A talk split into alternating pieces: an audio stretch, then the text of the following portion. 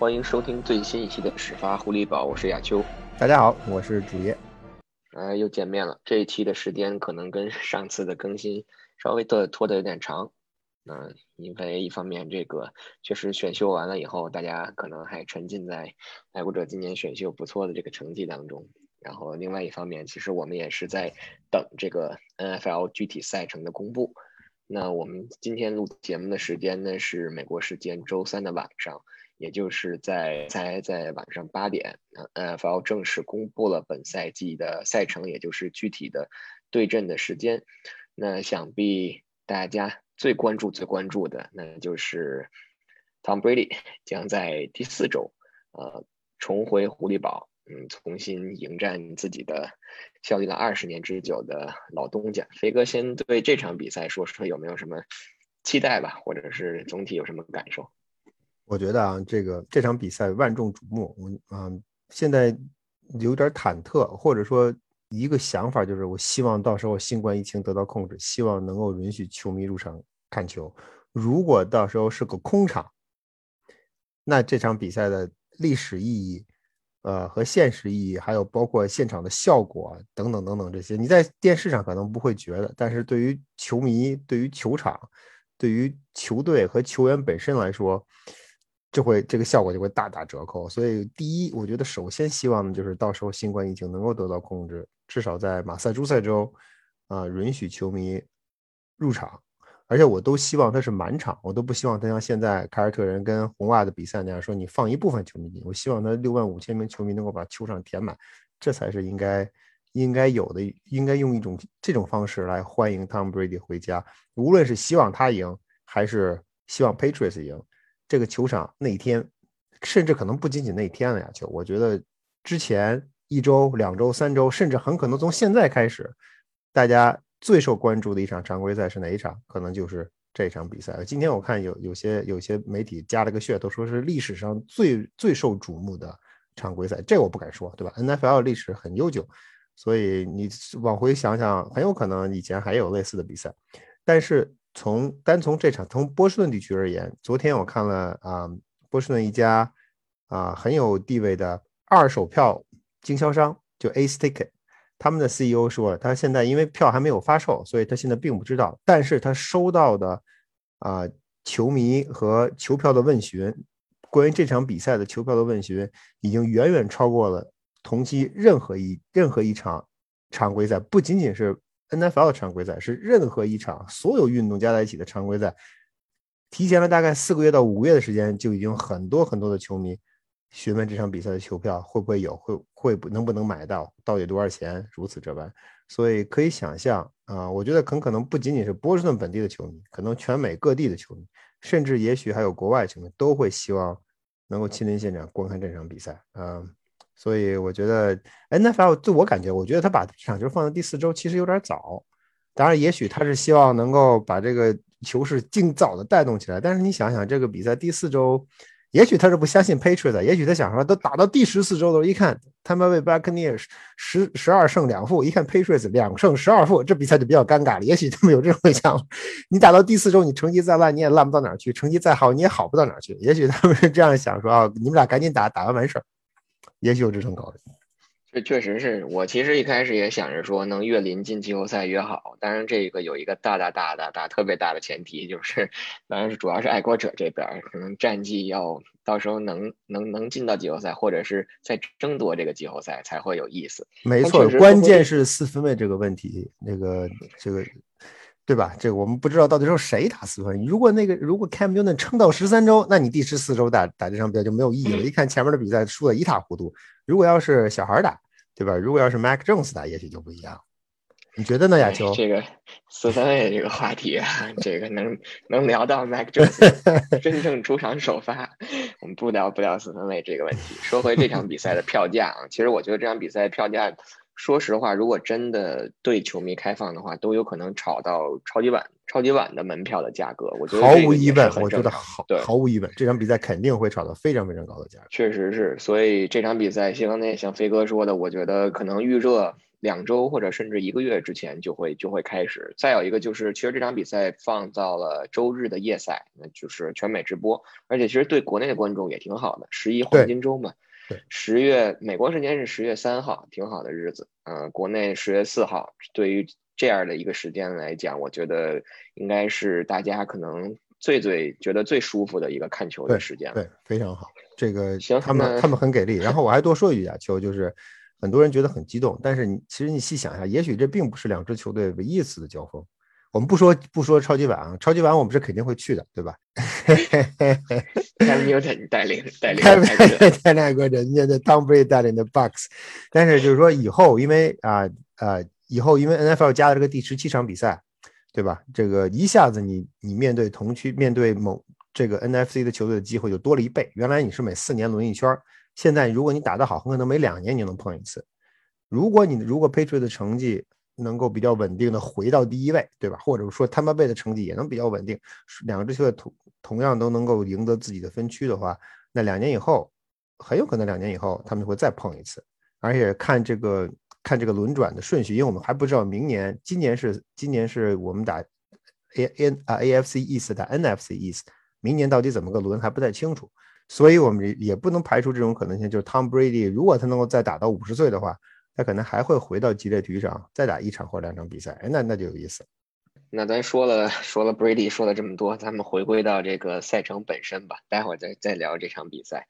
嗯，先说 NFL，其实公布这个赛程这个噱头，应该说是从。赛季结束开始就就已经开始对为这件事为今天做铺垫了。可见 NFL 尽管有着七个月长达七个月的这个休赛期，但是其实他们在休赛期当中也是做了大量的工作，为了为新的赛季造势。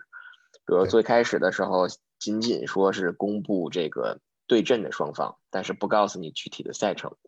然后在选秀的时候就开始吵说，OK 好，几周以后，三周以后，这个五月十二。二号晚上八点，我们会准时公布，然后公布具体的赛程。结果到了今天早上，美东时间的周三早上，先是由各个电视台提前公布了第一周他们将会有哪些比赛的这个直播。对，然后这个飞哥当然消息非常灵通，资源非常的广，大概在美东时间中午的时候就已经给我透露了爱国者这个赛季的赛程，而且晚上我比较了一下啊。完全正确，这个我觉得 N F L 它实际上是这样，就是它实际上它是故意的，嗯，我觉得循序渐进，它有长达七个月休赛期，所以但他们心里很清楚，我绝不能在这七个月里闲着，我绝不能把自己的舞台平白无故的就这样送给了拱手送给了 baseball、basketball 和 hockey，我我不能尽管我没有比赛，但是我也有博眼球，所以这是他我这是他在休赛期有。循序渐进的这个动作呀，就刚才你说“循序渐进”这个词用的特别好。你比如说，在休赛期在超级碗结束之后，OK，我们一拍大腿说好，但这就是我们下个赛季各个球队的对手。实际上你早就知道了，然后你就激动一番分析一下啊，Tom Brady 要回到 New England，然后哎，坦巴贝这这赛季揭幕战打谁呢？很多人都会都会讨论一番。然后这是二月份，大家基本消停了。好，这个 N F L 好像叫叫淡出观众视野了。突然之间，三月十七号，Free Agency 开启，一下子人员流动，球员流动，然后到底谁去哪儿，谁 trade 谁，马上这又一个高潮掀起。然后这个高潮过去了，大家钱花的差不多了，球员都名花有主了，然后各个球队又歇了。然后媒体说，OK，我们现在可以去看看其他运动。结果你还没等看其他运动，观众时间足够长呢。你还没等，还没等你说好，NFL 可以放在脑后了，还没有，还没等你回过味儿来。紧接着四月底选秀开始了，这个选秀关系到各个球队的前途，同时还关系了两大联盟，对吧？我们关系了 NCAA，同时还关系了关系到 NFL 两大联盟的归属，呃，球大学球员的去向和职业球队的前途，两个两个联盟的命运结合在了一起。要我多说一句，就是关于今年选秀，选秀。收视率最高的地方实际上是实验实际上是阿拉巴马，实际上并不是主要的职业球队的主场。波士顿如果没记错，可能只排第三或者第四，但是收视率最高的地方是阿拉巴马，因为他们那么多球员会被人选走，所以这一个选秀牵动了整个整个全国全美国的体育版图。然后选秀结束了，哎，到五月十二号，本来发布赛程一个很平常的事情，但是 NFL 非搞得神神秘秘，让你猜到底是这个队跟这个队到底什么时候打，这个队跟这个队到底什么时候打。哎，把这个整个发布赛程的事儿还也搞成了一个 show，也搞成了一个呃很神秘的东西。然后在然后在发布赛程当天或者提前一天，各种消息、各种小道消息不断的往外递。也就刚才你说的，在这今天比赛开始，今天这个本来原定是正式公布，晚上八点公布。但实际上，从中午开始，各个各个媒体的小道消息都已经出来了，而且目前来看是非常准确。所以，就 NFL 在在休赛期的经营上，其实还是很有自己的一套的。没有比赛，这是一个硬伤，没关系。他用各种各样的小动作，不断的把球迷跟媒体的关注从其他运动上拽到自己身上。然后，当然再往后，我们他还会有 mini camp，到 mini camp 的各个球队的球星们开始报道了。然后一些一些关键球队的一些竞争就开始展开了，然后再紧接着就是季前赛，再紧接着就是常规赛。所以他一年实际上我们看他休赛期有七个月的时间，但是他实际上 NFL 几乎没有离开公众的视野。他之所以不离开公众视野，这就是球，这就是联盟在七个月的休赛期之之内非常合理的分配了自己各个时间节点，没事儿也要扯出点事儿来，啊，招呼大家的眼球，博取大家的关注。对，确实是。我觉得总结一下，其实就是说，体育赛事本身，橄榄球本身就很吸引大家的关注。但是联盟把体育这个赛事又把它变得商业化了一些，或者说娱乐化了一些。对，所以在这种商业加娱乐加体育这可能三大元素混混到一起的这这种情况下，也就成就了 NFL 作为这个。可能是北美第一运动，可能甚至说，当然还到不了世界第一运动，但是至少在北美的这个圈子，世界第一运动啊。世界据说世世界三大运动应该是世界杯、奥运会和 F 一吧？哦，不是 Super Bowl，Super Bowl 纯是一个一场 show 嘛，对吧？呃，说回说回赛程啊，赛程跟这又又又扯远了，第第二次拽回来了。说回赛程啊，那咱们就一一场一场来说，呃。最先给大家介绍一下季前赛吧，快速介绍一下季前赛。今年最大的一个区别就是，今年是三场季前赛了，而且今年在三场季前赛结束之后和第一周之间有一个 by week，就是所有的球队都在那那那一场，就是会在那一周歇一周，等于说原定的以以前这种四场的季前赛，只是生生的把第四场给砍了，但是那一周还是不安排比赛。啊，我觉得这个稍微有点有有待商榷，因为这个东西，首先我们肯可以肯定的是，主力球员不会在基本上不会在季前赛里出来，尤其是最后最后的一场到两场，防止伤病。但是我我我不太清楚这个东西为什么会说你打完三周以后非要去砍这一周，确实是个很有意思的事儿。我其实我开始亚秋亚秋，你刚才提醒我，要不然我都没有注意到说三周结束之后中间歇了两个礼拜才打常规赛首轮。意义何在呢？就是你你砍掉我能我能够理解你之所以砍掉一场季前赛，是因为球员工会不答应，因为你你多一场比赛，球员就多一多一份付出。可是话又说回来了，这第四场季前赛是没什么人打呀。你保留这第四场季前赛，实际上对很多年轻球员是是有好处的，因为他们终于能够，这可能是很有可能是他们职业生涯里面唯一一次能够为自己的球队首发的机会。至少在他们职业生涯初期，很可能是唯一一次能够做为自己球队首发的机会。那你实际上就把这个机会给他们生生砍掉了。那对于球队，对于所有的 NFL 球队来说，怎么对待现在的第三场季前赛，又是一个很有意思的事情。你倒不，你要不要把这第三场季前赛变成以前的第四场？因为我们知道，以对于以前的 NFL 季前赛四场的这个结构来说，第三场季前赛是最关键的。第三场谁上谁不上，你就知道常规赛是怎么回事儿。你知道这谁能留队，谁不能留队。这就非常非常清楚了。那现在你把第四场砍了，你留了第三场，第三场是不是就变成了第四场？那第二场就应该变成了第三场。球队会怎么调整？这是一个很有意思的因素。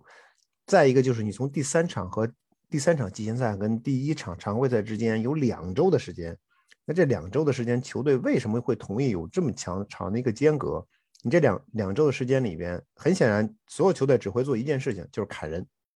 对吧？从你自己的九十人大名单砍到五十三人，这是你这，这是你这两周需要做的事情。所以，也许 NFLPA 也许基于这样一种考虑，就是我的球员尽早被砍，同时我有两周的时间，两周的缓冲期，被砍掉的球员可能有更多的时间能够找到下家，能够找到工作。也许是出于这种目的。但是我觉得这两周的时间放在那里有点尴尬，有点不尴不尬，因为你最终看下来十七场常规赛，我们今天发现他的最后一场比赛放到了一月九号，也就意味着所有的季后赛 Super Bowl 都会往后顺延一周，和之前想象的砍掉一场砍掉一场提前赛，保持 Super Bowl 的时间不变，保持常规赛结束的时间不变，跟这个初衷是截然相反。对，确实是，而且我在想，还有一点就是，可能因为第一周的比赛确定了要在那个 Labor Day 那一周的周四嘛，今年的 Labor Day 是九月五号吧，反正就是那个第二周，九月第二周，那其实相当于是揭幕战是九月九号的话，就正好在九月五号那周，他可能在这个时间固定的前提下，然后之前又加也加上训练营，可能确定了早早确定了开始的时间，所以他为了协调这个时间，就把这个第四周。给空出来了，但是当然这个我们也不太清楚具体的。但是从爱国者这边，其实我觉得有一点值得关注，就是三场季前赛，呃，主场先打这个华盛顿橄榄球队，然后紧接着要到客场去打这个费城老鹰和这个纽约巨人。我觉得唯一的看点就是说，每年之前啊，我们一直有的这个联合训练 （joint practice），今年会不会还继续有？如果有的话，是不是就和巨人一块练？今天先看 COVID 吧，先看新冠怎么样。如果新冠不好，估计这些都是免谈。对，确实是这样的。行，那咱就正进进入进入正赛。终于说到了这个正赛，正赛第一周啊，爱国者将在第一周坐镇主场挑战，不能说挑战，应该说是迎战迈阿密海豚。这个应该说是连续第二年在揭揭幕战，然后主场打这个海豚了。去年我们都知道打海豚的第一场比赛。在比赛下半场或者说临近结束的时候，还发生了这个 Cam Newton 啊，包括这个 Calvin o h i 有一些争执，发生了一些口角。对，今年在打的时候得看清楚了，别打错人了。但今年有一个问题，就是比如你像哎这个 Adam Butler 啊这种的，有还有 J Jason McCourty 啊，这这周也宣布说被海豚这个牵走了。所以其实这两支球队还是有这种千丝万缕的联系啊。所以这场比赛确实还是挺值得大家关注的。那第二周呢，爱国者将做客做客挑战美东的另外一个对手小飞机。然后这两场比赛结束之后，其实爱国者将迎来连续两个劲敌，也不能说是劲敌吧，因为第三个对手将在主场迎战圣徒。当然，这个老朱退役了以后，我们到目前为止还不知道圣徒今年的这个四分卫究竟是这个温大神还是这个 Tyson Hill 去打。但是呢，紧接着。主场打完这个圣徒，然后就迎来了啊万众瞩目的。刚才我们聊了，在开头聊了半天的十月三号将在主场迎战坦帕贝。也就我插一句，在这里边，就是实际上这个赛程对 Patriot 来说，头三场比赛或者头四场比赛吧，这个过程其实非常理想。我为什么这么说？就是啊，第一，迈阿密海豚这是老朋友了，对吧？不仅仅对球队熟悉，对球员也熟悉，对教练也熟悉，所有人都互相知根知底儿。啊，去年第一场就跟迈阿密，今年第一场还跟迈阿密，同样的地方，同样的场地，同样的对手。啊，第二场跟 Jets，Jets，呃，今他会是什么样的？因为 Jets 今年因为他签了很多人，然后同时有了一个很不错的 quarterback，年轻的 quarterback。但是这是他的第二场，这个这是这是 Wilson 的第二场比赛，第二场 NFL 的比赛，他能打成什么样也很难讲。所以这两这两个对手，实际上第一，你第一支球队虽然有实力，但你你非常非常非常了解的，在今年这种特定情情况下要。要高于他对你的了解，因为 Patriots 今年的变化很大啊。Jets 虽然有变化，但是这个球队去年那么烂，今年会不会在第二场比赛一下子就因为有了一个 quarterback，因为有了一堆 wide receiver，在第二场比赛就能翻身，也很难讲。所以这两场比赛实际上给 Patriots 一个非常好的练兵的机会，就是磨合阵容的机会。因为少了一场季前赛，无论少少了一场季前赛，肯定会对阵容有影响。所以无论是 Cam Newton 还是 Mac Jones。啊，这头两场比赛，第一场、第二场比赛，实际上是帮助他们树立信心，找到跟球队感觉的一个非常非常好的契机，甚至包括第三场和和 New Orleans，因为圣徒也就刚才你说了，quarterback 还不定，无论是 Hill 还是 Winston，都不能确定他们就是合适的圣徒队的四分卫。当然，Winston 可能胳膊更有力一些，所以看上去可能比。啊，可可能跟 Drew Brees 更靠近一些，但是但是 Hill 其实也很不错，所以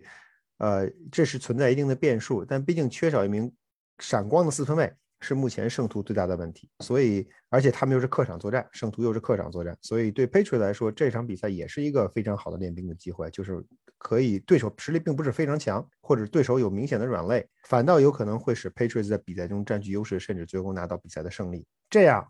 到第四周的时候，也许你也许 New England Patriots 就是三胜零负的成绩进入到第四周。啊，那就有意思。是不是三胜零负不知道，但是我同意飞哥说的，确实前三场比赛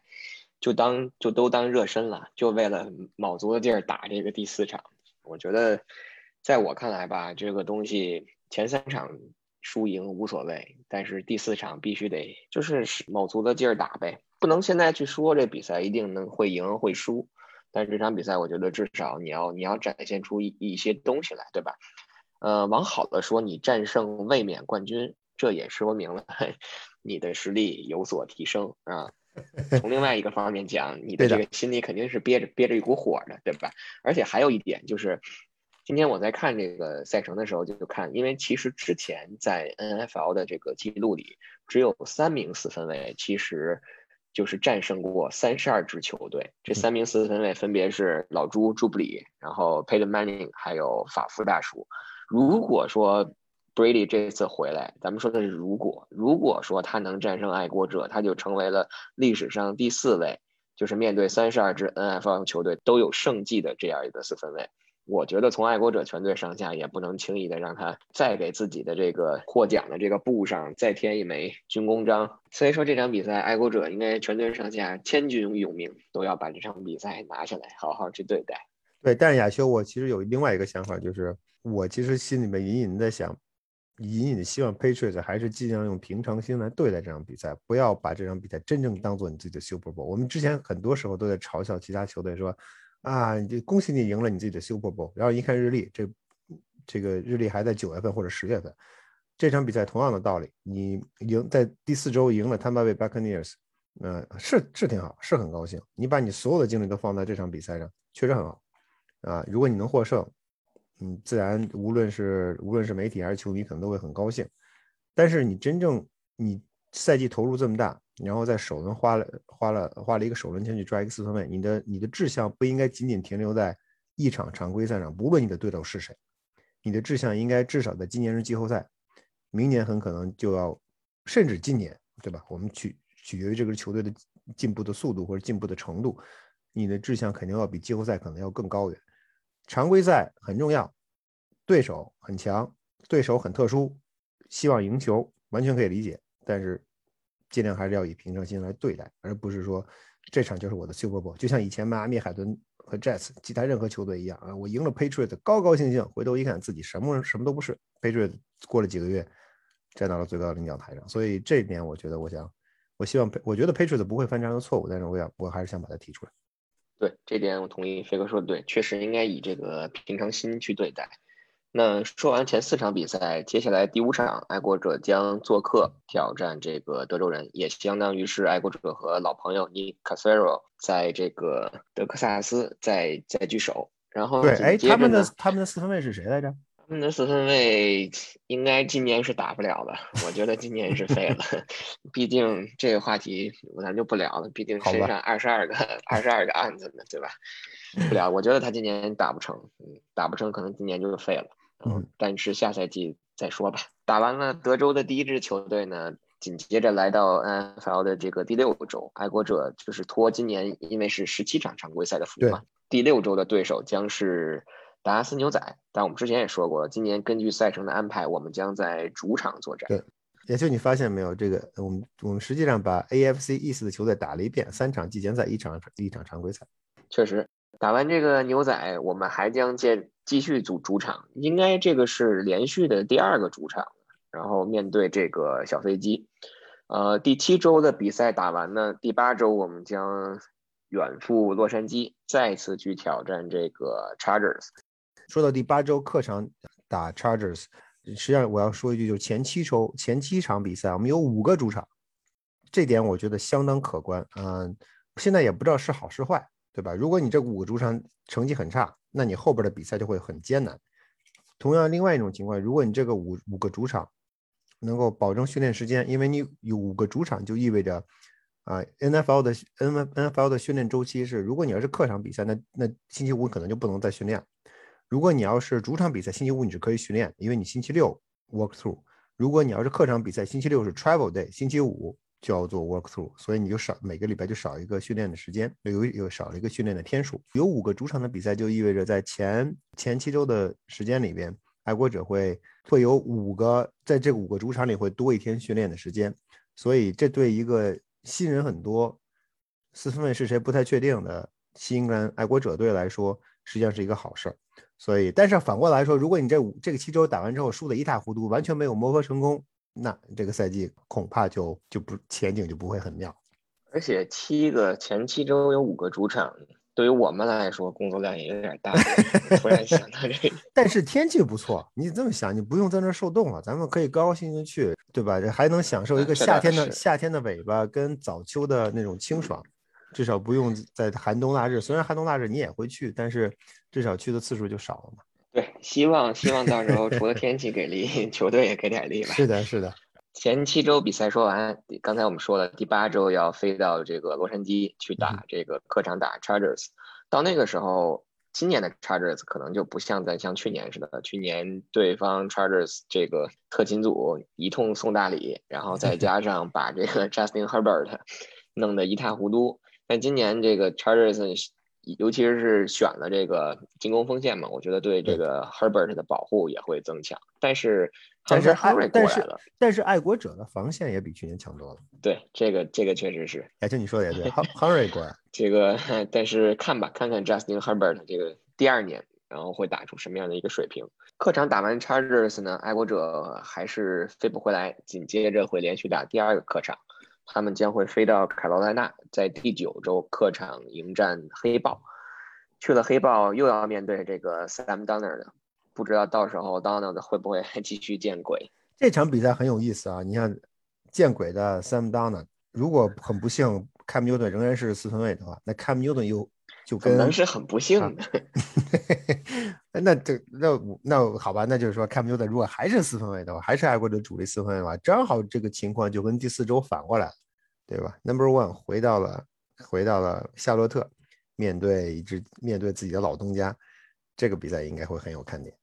可能可能夏洛特的人民能更多的体会那种情感吧，但是我们可能 情感还是关注在第四周的那个比赛上。经历了客场两年课以后呢，第十周爱国者将会回到主场，在主场迎战克利夫兰布朗。其实布朗上个赛季的这个进步，大家是有目共睹的。所以其实我觉得这场比赛第十周打布朗可能是一场硬仗，是一场硬骨头。我觉得也是。呃，打完布朗，我们来到了第十一周。呃，第十一周很奇怪，呃，客场打猎鹰，但是呢安排到了周四的夜赛，这个我还是稍微的有点不解的。而且这场比赛其实距离上一场就说主场打完布朗，其实只有四天的休息时间。主场迎战完布朗，我们就要飞到亚特兰大，在周四的夜赛里去挑战猎鹰。当然，到那个时候了，今年的猎鹰，我觉得这场比赛现在说可能有点早，但是可能对爱国者来说，即使是客场，即使只有四天的准备的时间，但是可能相对的难度来说会就不会有那么大。对，亚秋，与其说到猎鹰这场比赛啊，就是因为啊，说到 Thursday Night Football，说到这个周啊周中的这场球。啊，实际上，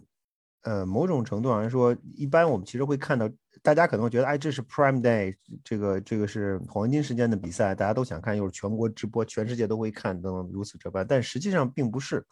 因为周中这场比赛实际上是由，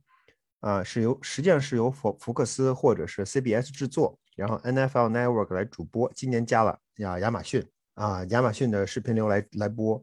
虽然有这样的阵势，但是就是因为关系太复杂，所以这场比赛周四的比赛，往往这些这些电视台或者这些机构，他们拿不到自己最想要的球。呃，福克斯和 CBS 不愿不会愿意让自己黄金时段，就他们自己黄金时段自己能独享的比赛，同时交给 NFL Network，同时又还可以交给亚马逊，让大家一起看。所以正是因为这个原因，所以 N 所以周四的比赛往往不会是那周最精彩的比赛，也可能是基于这个原因，所以大家。呃，所以这个己方折中一下啊，这周就让谁上呢？就让就让 Patriots 跟跟啊 Falcons 打吧，可能是因为这个因素。但我还想说，就是我们要往后看，这场比赛虽然是很紧张，对吧？我们周周日打完打完克利夫兰，紧接着要飞到亚特兰大，然后打这场比赛。但是之后那场硬仗，打田纳西泰坦的这场硬仗，打田纳西巨神的这场硬仗，你配对于 Patriots 而言，一下子你就多了好几天的休息的时间，可以等于实际上有一个 mini bye 在这个位置。虽然我们说今年的 by week 很靠后，但是你 Thursday night football 在在这个在这个时间点打完以后，实际上你这个小的这个小的 by week 也能帮助你这支球队来啊恢复一下元气，来迎接后边更艰巨的两场比赛。对，确实是，就像飞哥说的，我们客场打完这个亚特兰大猎鹰以后呢，有迎来了一个 mini bye，就是十天的一个休息。十天以后呢，将会在主场迎战田纳西泰坦。那周其实是感恩节。但是呢，爱国者一向一向也不去打这个感恩节的比赛，因为感恩节传统嘛，第一场肯定要送给这个 Lions 和牛仔，对，这是雷打不动的这个规定。所以周日打完，周日在主场呃迎战这个田纳西泰坦，打完了以后呢，爱国者将在十二月六号，也就是第十三周，在周一夜赛客场去挑战这个 Buffalo Bills。挑战布法罗比尔或者是水牛城的这个比赛，然后在在打完客场的这个比尔的比赛以后，爱国者才会迎来自己真正的 By week。在这个 bye week 之后呢，也就是第十五周，爱国者到客场去挑战印第安纳小马。但是这场比赛的具体时间还没有确定，有可能是十二月十八号的周六，也有可能是十二月十九号的周日。这个主要是因为到时候 NCAA 就没有了。比赛，所以周六 NFL 也也有可能会去安排这个直播。对这个，咱们再多说一句背景知识，就是啊，NFL 作为美国国内的第一大橄榄球联盟，它实际上是受制于反垄断法的。然后在一九七几年还是一九八几年，我忘了，国会通过了一项特别法案，就是授予了 NFL 一项豁免权，就允许你作为一个垄断组织存在，但是有几件事情你不能做。其中一件事情就是你不能够在不能够在周六安排比赛，因为周六的比赛时间是要交给 NCAA 的啊，还有包括其实包括各各地的各州各地的高中比赛。但是从这个是就是到圣诞节前这个时间开始，各大学校的就是 NCAA 的常规赛已经结束了，晚赛还没有开始，所以在这个时候 NFL 是被允许安排周六的比赛。呃，唯一的例外是在海外。如果你把比赛安排到海外，那你自然这个就已经离开了美国法律所管辖的范畴。所以我们可以看到很多比赛，你要放在英国打，很有可能他就会允许你放在周六打比赛。但是除了这种情况之外，在美国国内的比赛，在十二月份的这个周六之前，就圣诞节前的这个周六之前，你是不能够安排 NFL 是不能够安排比赛的。从这个周六开始，你是可以安排比赛的。所以显然。在这场比赛的时候，NFL 把这场比赛做了一个 flex 的标记，也就是说，他有可能会把这场比赛从周日挪到周六，或者安排从周六安排到周日。这肯定会取决于到时候 Patriots 跟 Colts 两支球队战绩和各自在联盟中的位置，肯定跟这些有很大的相很大的关系。对，主要还是为了一个收视率嘛，收视率为王。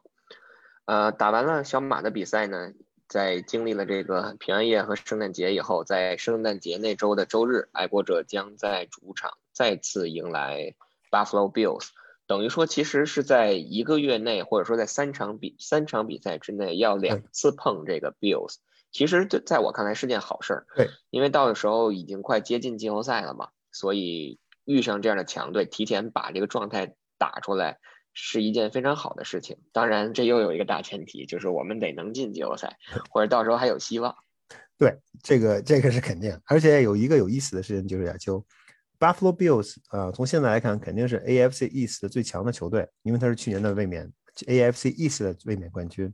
所以自然而然，而且他没有休休赛期没有失血，然后又补了强，所以自然而然大家会觉得他是一大热门，所以。可以从 NFL 排赛程的这个过程里面看出一些端倪。他把 Patriots 跟 Buffalo Bills 比赛背靠背或者相当于背靠背连得非常近，中间隔了三周，然后放在了赛季的最后，意味着什么？意味着 NFL 自己内部可能也认为新英格兰爱国者和 Buffalo Bills 这两支球队很有可能在赛季快结束的时候，为了啊季后赛的席位或者为了季后赛的排位。而展开激烈的竞争。那么好，我把你的两场比赛都给你安排在那个时候，你们去去拼命吧。这个可能是，呃，就是 Patriots 跟 Bills 两场主客场的两场比赛安排的这么呃如此接近的原因。对，在主场打完 Bills 之后呢，时间就会来到二零二二年，在二零二二年的一月二号，爱国者将会继续在主场迎来呃 Jacksonville，就是美洲豹的挑战。那其实这个呢，就是爱国者的第十七周比赛了。那按照之前，按照以前的这个赛程呢，常规赛一共十七周嘛，十七周就结束了。但是今年由于加了一场比赛，所以呢，爱国者的第十八周，也就是第十七场比赛，就会在一月九号到客场再次去挑战这个迈阿密海豚，一首一尾，呃，揭幕战跟收官战都是去对阵这个海豚，可见爱国者在这个美联东区和海豚这种不解的渊源，应该是在三支对手里面最深厚的。对，而且我觉得这个时间有意思啊，就是。啊，他主客场的安排有意思。其实我觉得可能对两这两支球队而言，对 Dolphins 跟 Patriots 而言，可能会愿意把这个把这个顺序反转。为什么？就是九月份迈阿密还很炎热，西英格兰地区已经秋高气爽了。可能 Patriots 会说，那可能 Dolphins 会希望 Patriots 去迈阿密的，对吧？我们还记得，一般在这个季节，Patriots 去打客场的时候，迈阿密海豚都会穿自己的客队球衣。逼着 Patriots 去穿主队球衣，因为你颜色深嘛，所以在比赛的时候，你你的深色的球衣会吸收更多的太阳的热量，所以你会更热，球员更受罪。然后同时回到主场之后，那 Patriots 也很高兴，寒冬腊月，雪花飘飘，来吧，你迈阿密的球队到我们这个地方来来打比赛，场地都是硬的，那你能怎么打啊？所以可能对这两支球队而言，他们可能会更希望这个主客场的顺序会调整一下。当然了，这种现在这样安排也很好，也就是说到九月份。迈阿密，迈阿密跟 Patriots 这样这场比赛，气候自然不会很热，所以两支球队会打得很舒服。同时到了十二月份，西英格兰地区已经进入寒冬了，一月到进入到一月份，啊，西英格兰地区已经到寒冬了，但迈阿密还迈阿密的气温肯定更适合比赛，所以从这个角度出发，又是一件好事情。那我们这个把爱国者今年二零二一赛季的这十七场比赛一场一场的给大家过了一遍。那飞哥觉得？总的来看，你对今年爱国者的这个赛程有有没有什么看法，或者是有没有什么想想想说两句？我其实觉得这个赛程很有意思，就是，呃，我自己个人的观点，我觉得，我觉得 By Week 看上去稍微有点晚，但是实际上也还可以，因为毕竟常规赛达到了十八周。啊，所以你在第十四周的这个位置有一个 by week，如果考虑到你这个球，如果如果 Patriots 到第十三周也明显的像去年一样季后赛已经没什么希望了，那你就显然你这个 by week 来的太晚了。但如果你能够仍够仍然保持冲击季后赛希望的话，你在这时候有一个 by week，啊，同时加上之前一周的左右的那个 mini by，能够让我觉得对爱国者的球员调整身心状态其实是有帮助的。呃，再从整个赛程而言，我觉得可以大概分成几块，就第一块是。第一第一阶段实际上就是前七场比赛，那个五五个主场，两个客场，这五个主场两个客场实际上是你要抢分的，或者是要争胜。第一是显然，呃，你的球队慢慢的要需要磨合，渐入佳境。第二，你打五个主场嘛，对吧？你五个主场如果你都输了个稀里哗啦、稀里哗啦的话，那你这个赛季你就不要再玩了。然后再一个呢，这这七场比赛的对手实力并不强，除了他巴呃除了他巴贝以外，对手都实力偏弱。所以这七场比赛，Patriots 一定要争取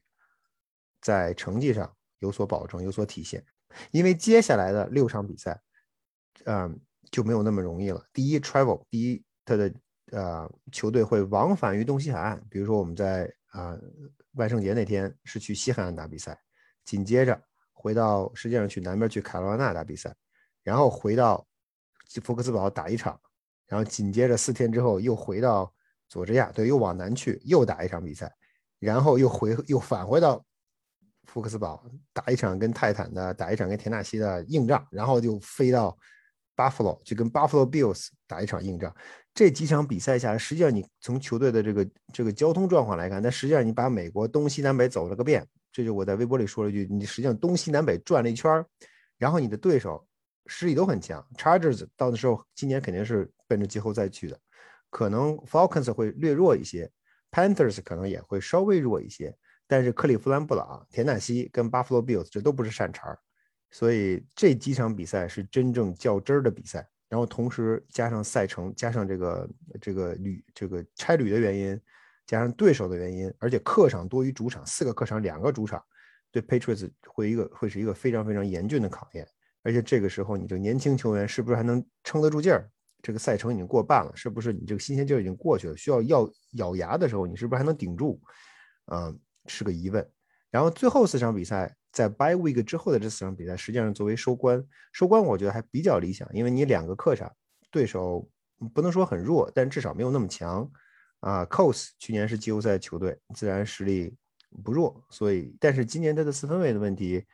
啊，跟跟我们跟我们的去跟去年的 Patriots 还有今年的圣徒一样，你没有了一个老四分卫，你还是 Jacoby Brissett，这是我们很认很熟悉的一名四分卫，他到底能打成什么样，我们也不清楚，所以。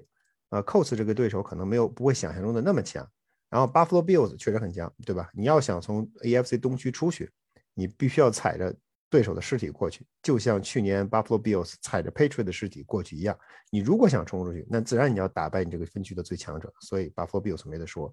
Jacksonville 可能这场比赛不会特别困难，最后一场打 Dolphins，我觉得难度也不会特别高，所以这个这个收官的这四场比赛，其实目前来看。啊，还算还算比较理想，所以 Patriots 这个赛程显然是由易到难，这对于我们来说是一个非常对于年轻的 Patriots，对于一个目前来说经验并不是很充足的球队来说，实际上是一个比较理想的状态，至少不会上来面面临着几个枪手，连输几场球员就懵了，应该不会出现这样的崩盘的情况。所以我觉得今年的整体赛程，从这三段第前七场、中间六场、最后四场来看，呃，还算不错，还算比较理想，嗯。而且我还想说的是，今年夜赛只有三场亚球，这对咱们来说是个好消息。可能对国内球迷来说未必，因为你早上起来的比赛就没有了，你可能只能熬夜了。但是对咱来说是个好消息，你不用不用在激烈体育场扛到夜里十二点还回不了家了。而且而且夜夜赛只有一个主场，当然就那一场，我估计就是干到第二天早上的节奏了。一赛季就一场也能受得了，对。是，所以跟大家多说一句，就是其实我们都不喜欢夜场比赛，就是因为夜场完了之后还有一系列的工作要做，还有一系列的，比如要写文章啊，要发微博呀，还有要可能要参加各种各样的。啊，新闻发布会啊，然后包括你，包括其实从情绪来说也一样，因为你看完一场比赛之后，实际上你情绪还是很亢奋，呃，你很难马上去睡觉，嗯，所以我从我个人内心深处而言，我是不喜欢夜场比赛，我还是希望 Patriots 打下午场，其实一点场是最好，当然四点场也不错，所以今年从这个角度来说，今年的赛程也比较合理。对，这个确实，这可以跟大家稍微分享一下，就是夜赛。可能十一点，大家觉得十一点半就结束了，但是你再去新闻发布会，当然上个赛季比较特殊，因为大家都是这个线上嘛。但再往前一个赛季，比赛结束之后，你要去新闻发布会，然后球员再磨磨蹭、洗个澡啊什么，你再去更衣室，可能都都弄完采访什么，可能也就一点了。嗯，有些时候你想顺着那个比赛那个情绪，你把有一些东西给写出来、整理出来。可能就后半夜或者就第二天早上了，尤其是周日夜赛嘛，我跟飞哥周一还都得上班，对吧？所以周一比较开心。是啊，所以今年就这一场比赛，就这一场跟 Tampa Bay 的这场球，所以还是挺理想。我觉得今年周一，我觉得可能波士顿地区的公司也应该考虑一下，周日打完这个 Brady，可能周一给大家放个假。那得看是赢还是输啊。赢了庆祝一下，输了大家生气更严重。对呀，不应该把情绪带到公司里去，对吧？嗯，好，那今天呢，就是关于赛程的这这一块呢，基本上就就说完了。哦，对我其实还想还想说一点，就是嗯，有两点比较有意思的。这个看完赛程以后，比有有两点比较有意思的点，就是第一点就是今年爱国者这个十七场比赛，其实有三个就是背靠背的主场。就是你会发现，圣徒跟海盗这是背靠背的主场，然后牛仔跟小飞机这是背靠背，然后最后这个比尔跟美洲豹这个是背靠背。其实这种背靠背的主场对于爱国者来说还是挺占优势的，因为你就相当于在自己的大本营嘛，连续可以准备两个对手。但其实另外一个方面就是我想说的第二点，就是爱国者是这个赛季三十二支球队里，就说面对。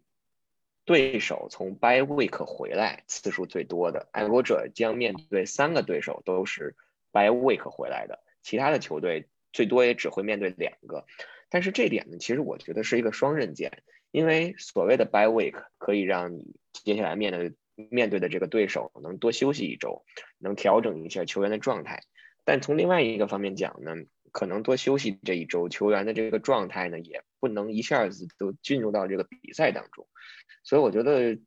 至于说打这个从 bye week 回来的球队到底是好是坏。这个我们也不用太多的去在意，或者说太多的过太多的去分析，可能就是把自己的状态调整到最好，以不变应万变，应该说是爱国者最应该拿出来的状态。对，而且这个 bye week 状态好坏，其实完全要看各支各支球队的教练组的功力。你这个这个球员这个球队在歇了一个礼拜之后，会不会球员就心就玩散了，还是说这一个礼拜只是大家调整了自己的心情？调整了自己的身体状态，然后接下来这个礼拜认真训练，拿出更好的竞技状态去参加下一场比赛。所以这也要，这也可能也需要看各支球队的具体的情况。说完赛程，来个来个预测吧，就是来个早点的打脸。十七场比赛，就看完赛程，飞哥先先来预测一个这个赛季能取得一个 怎么样的成绩？我觉得可能十一胜六负左右。我因为我数了一下，他们输，他们可能会输的比赛。我觉得可能数出来大概可能会输五到六场比赛。对，你是有个前提是吧？谁谁当四分卫？哎，这个我这个这个对我来说不是前提，亚秋。啊，你的意思就是说，亚秋对对于我来说，对于这对于我来说不是个问不是个问题，亚秋。那或者说，其实我们下回应该开一个竞猜，或者是开一个，就是说，Mac Jones 今年到底能不能打上首发，或者说到底到第几 到第几周才能打上首发？从这战绩上，我我可能也比较倾向于十一胜五负吧，或者说是十二胜，呃，十一胜六负，对吧？今年是今年十七场比赛，大家还得去去习惯这个东西。所以刚才飞哥可能现在给的初步预测是十一胜六负，我感觉再稍微乐观一点吧，十二十二胜五负的样子。十二胜五负很有，我觉得很有可能。我觉得能数出来的几场比赛可能够呛的，比如说，我觉得。从内心深处、深内心深处而言，我觉得他们贝会在这里会给 Patriots 递上赛季首富。然后再往下说，我觉得恐怕在跟 Jazz 和迈阿密和呃这这四场比赛里边，可能会有一场到两场的翻船。所以这大概就大概两到两场到三场的输球。然后我觉得主场跟嗯主场跟 Buffalo 和田纳西的这两场比赛里面可能会丢掉一场啊，主场跟田纳西、Buffalo 跟 Browns 这三场比赛里面可能会丢掉一场。然后客场跟 Chargers 这种比赛有点悬，然后剩下的比赛其实反倒我觉得打打打 Colts 可能难度并不是不会想象中的那么大。然后跟 Falcons 而言，啊，我觉得这场比赛应该能 Falcons 和和 Panthers 这场比赛，我觉得应该能够拿下。所以就这样算下来，我觉得输五场到六场比赛的这个可能性会比较，我觉得可能更在情理之中。当然，肯定 Patriots 每年都会输一些莫名其妙的比赛。但是同时，每年可能也会赢一些莫名其妙的比赛。希望他们今年能够把这个势头保持下去。对，这样才是一个比较有意思的一个一个赛程，或者是整个整个的一个赛季。是的。呃，那说完了今天呃 NFL 公布的这个赛程呢，我们今天的节目呢，主要就是想 cover 一下爱国者新赛季二零二一赛季的这个赛程。当然了，我们还可以还准备呢，跟大家可能分享一个这周发生的。一个小新闻吧，当然，其实这个你如果硬说跟爱国者有关的，那就是过是前任了，也就是刚才我们聊到了这个海盗队的另外一个爱国者旧将啊，Gronk，Gronk 在上个周末的时候，上个周日的时候回到了新英格兰，回到了波士顿，他来到了波士顿的一个儿童应该应该怎么翻译？Playground 叫儿童儿童游乐场，我觉得游乐场。对，儿童游乐场，OK，他特意回到了这个波士顿地区的一个儿童游乐场，然后捐出了应该是一百二十万美金，对，然后用于这个儿童游乐场的修缮或者是重新的建立，旨在呢为了帮助这个社区的儿童可能有一个更好的一个活动的场地，然后能帮助这些孩子能有条件去参与到这个运动当中来，是。这点我一定要给 Gronkowski 点赞。他这个还这个球员，我觉得他现在离开了 Patriots，离开了波士顿，但他实际上他的关系还在，他的这个纽带的情节还在。嗯，他以前也是，我我以前我记得我听说过他很多关于就是他在他在慈善事业上的投入，嗯，比如说他他是他是 Patriots 这些明星球员里边去波士顿儿童医院。探望那些小球员人数次数最多的一位，而且同时他很神奇的就是，因为他老去嘛，因为他老去，所以里边的很多小病友，因为住院的时间很长，或者经常需要去医院，他会经常碰到这些小孩。他去的次数多到什么程度呢？或者说他的这个他他并不是说就是我就为了去，然后我就回来了，他并不是这样，他是非常他非常在意这些孩子的。他再去的时候，他碰到这些小孩。他能够知道这些孩子姓什么叫什么，他能够知道知道这些孩子啊得了什么病，然后他会问这些孩子：“你上次做那个治疗有没有效果呀？”这些事情他都会记得，所以他不是为了不是去打酱油去的，他也不是说哎我作为一个明星球员我去嗨你好你好握握手给你签几个字照几张相都走了，不是，他是真正用心的。所以从这件事情，从今天呃就上周发生的这件事情，其实我们也可以看出，他离开了波士顿，他其实完全可以把这个钱。捐给坦帕，对吧？他也可以把这个钱捐给 Buffalo，他自己的家乡，但是他仍然回到了波士顿，就说明他实际上对这块这个地区还是有很深的感情的。这也是为什么在波士顿地区，很多人虽然说对 Gronk 的对 Gronk 颇有微词，因为他毕竟是呃退役了，然后实际上某种程度上是要挟了 Patriots 一把，然后最后坑了 Patriots，摆了 Patriots 一道，最后去了去了坦帕。所以有些有些球迷对他颇有微词，但是更多的人还是非常喜欢他的。为什么？这可能就是其中的原因。所以我觉得，基于 Gronkowski 的为人，我们确实应该给他大大的点赞。对他的这个行为，也让我决定先不把他球衣烧了，因为去年 去年他当时 加盟海盗的时候，一度想把他的球衣给给烧了，当时有点不太理智。哎，你下次把球衣送给我就可以了呀，就我帮你烧。那你把那个 Brady 的球衣 送给我。好，那我们今天这个关于爱国者新赛季的赛程，还有一则小的新闻呢，就给大家 cover 到这里。呃，最后呢，就是上期的时候我们有。有过一个设想，就是说跟大家提出说，如果有这个愿意参与到我们节目的录制当中的这个球迷，可以积极踊跃的报名。然后，首先也是非常感谢这些球迷对我们的支持，还有对我们节目的认可。我们其实在这个微信啊、微博，包括喜马拉雅，都收到了很多球迷的留言。然后，当然呢，因为这个时间有限，然后再有一个呢，可能因为一些一些话题的这些圈定，我们目前呢。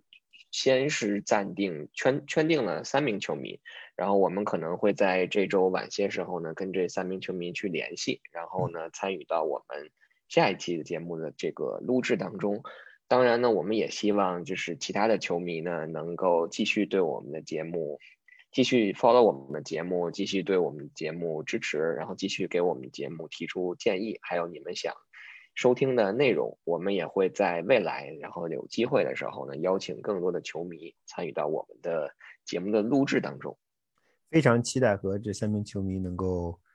呃，能够在线上面对面的交流。当然，我还是上周咱们的咱们的宗旨就是亚秋，咱俩主要是负责，咱俩主要负责旁听，希望能够听听大家的，大家对爱国者这个赛季的展望，还有对爱国者签约，还有爱国者四分卫状况的一些见解。四分类状况，我可能会给大家稍微限制一点的，不能让你们就随便放开了说。好，那我们这周的节目就到这里，非常感谢大家的收听。好的，谢谢大家，我们下周再见。